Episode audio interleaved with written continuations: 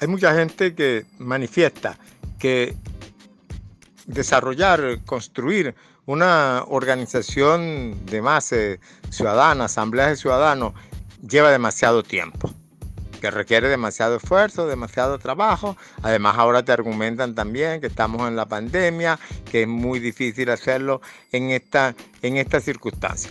Creo que aquí hay que ubicarse claramente en dos elementos que son de, suma importancia. En primer lugar, los tiempos en, política cambian según las circunstancias. Es decir, algunas veces tú puedes hacer en menos tiempo lo que no pudiste hacer en años. Lo puedes hacer en semanas. Pero además de eso, el, el, otro elemento es que en la medida que se han abierto nuevas circunstancias, que la gente va descajándose del control de, los partidos de la dictadura, es decir, que va adquiriendo una posición más crítica contra, contra el régimen, que se va disponiendo más a la acción y que además ve cerrado todos los otros caminos. Porque eso sí está claro. Es decir, que el camino electoral y la, y la virtud que tiene es, e, e, esa política de, de, convocatoria de elecciones parlamentarias hecha por la dictadura es que precisamente ya termina de cerrar cualquier ilusión electoral.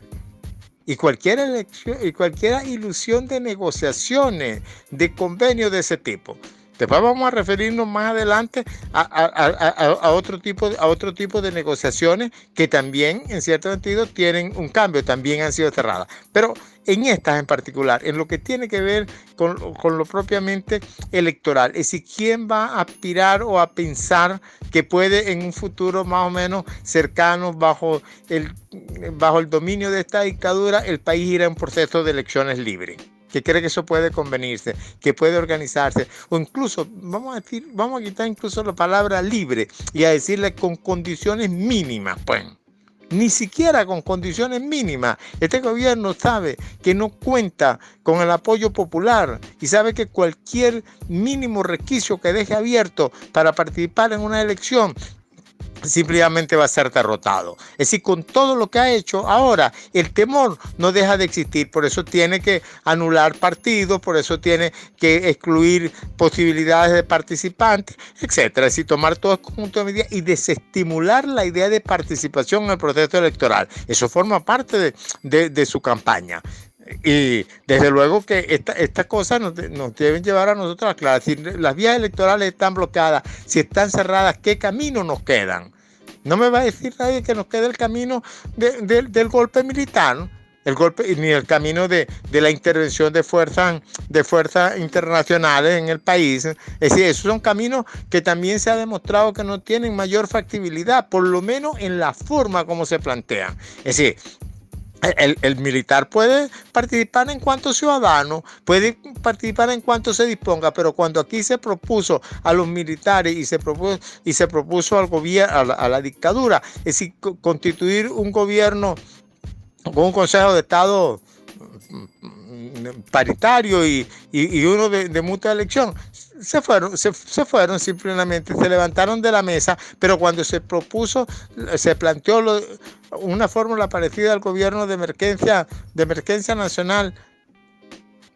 eh, eh, sí, igualito, dijeron que no, dijeron que no de antemano, el, gobierno dijo, dijo el alto mando militar, entonces eso ya no es una, una, propuesta para ser negociada, esa es una propuesta para ser presionada, es una propuesta para ser construida, para ser lograda, entonces eso indica que hay que ir a la conversación directa con cada uno de los factores, entonces en ese sentido podrá tener una expresión, pero volviendo al asunto de la Asamblea de Ciudadanos, si nosotros logramos desarrollar un poder de base, ahí tendremos en la fuerza de la gente, en la fuerza de, la, de las comunidades, en la actuación geográfica o sobre terreno, para decirlo de manera más nítida, o sobre terreno de todos los sectores, de todos los sectores sociales, en una capacidad de, de accionar, de mantener acciones prolongadas, contundentes, es decir, de manera que puedan lograr vencer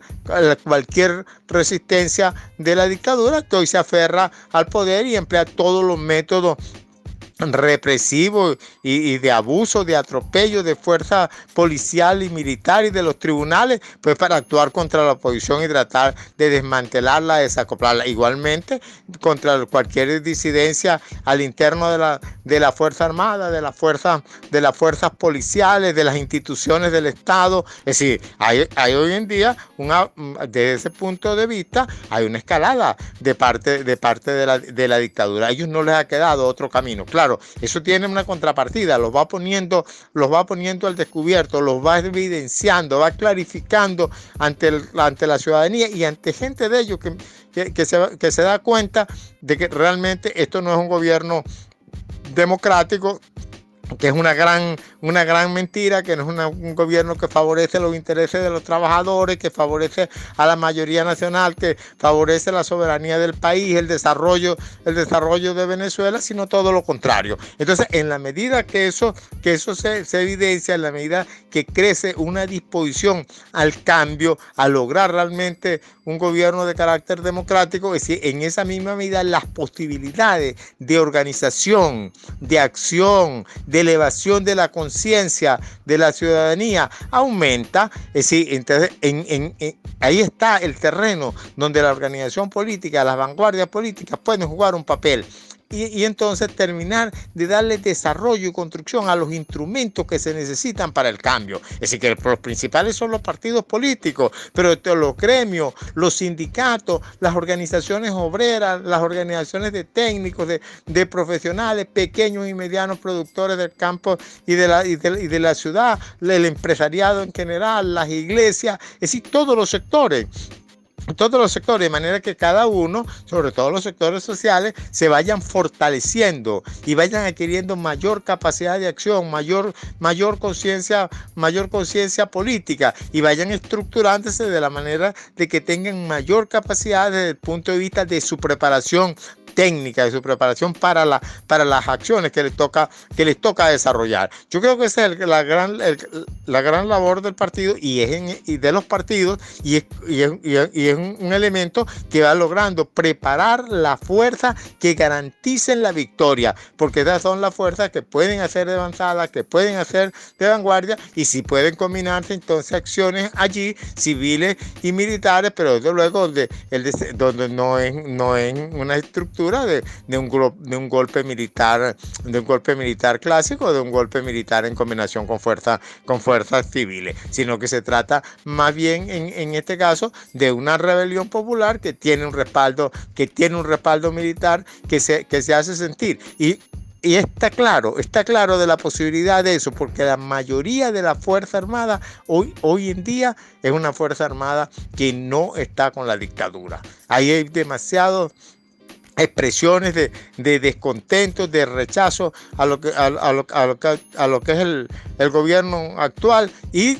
y también en la, en la, aspiración de contribuir y colaborar al cambio. Además que es mandato, que es mandato constitucional y que les corresponde a ellos que le corresponde a ellos también hacerlo, igual que nos corresponde a todos los, a todos los civiles. Ya en este caso no únicamente porque somos ciudadanos, sino porque ellos también son depositarios de armas de la República y entrenados, y entrenados para el ejercicio de la violencia. Entonces, en los momentos cuando la cuestión es de fuerza y requiere de esos apoyos, es si todos estamos llamados a contribuir según el mandato, el mandato constitucional para restablecer la, la constitución y para restablecer la democracia en el país.